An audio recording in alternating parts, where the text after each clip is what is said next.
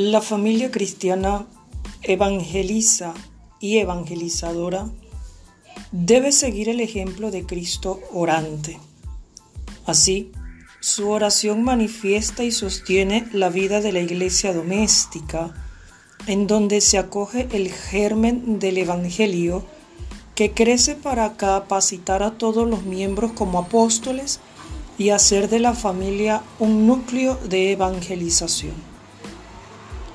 La oración es el único encuentro real y verdadero que nos lleva a conocer a un Dios real y verdadero, un Dios de amor, un Dios de misericordia que desea ser amado para nosotros dejarnos amar.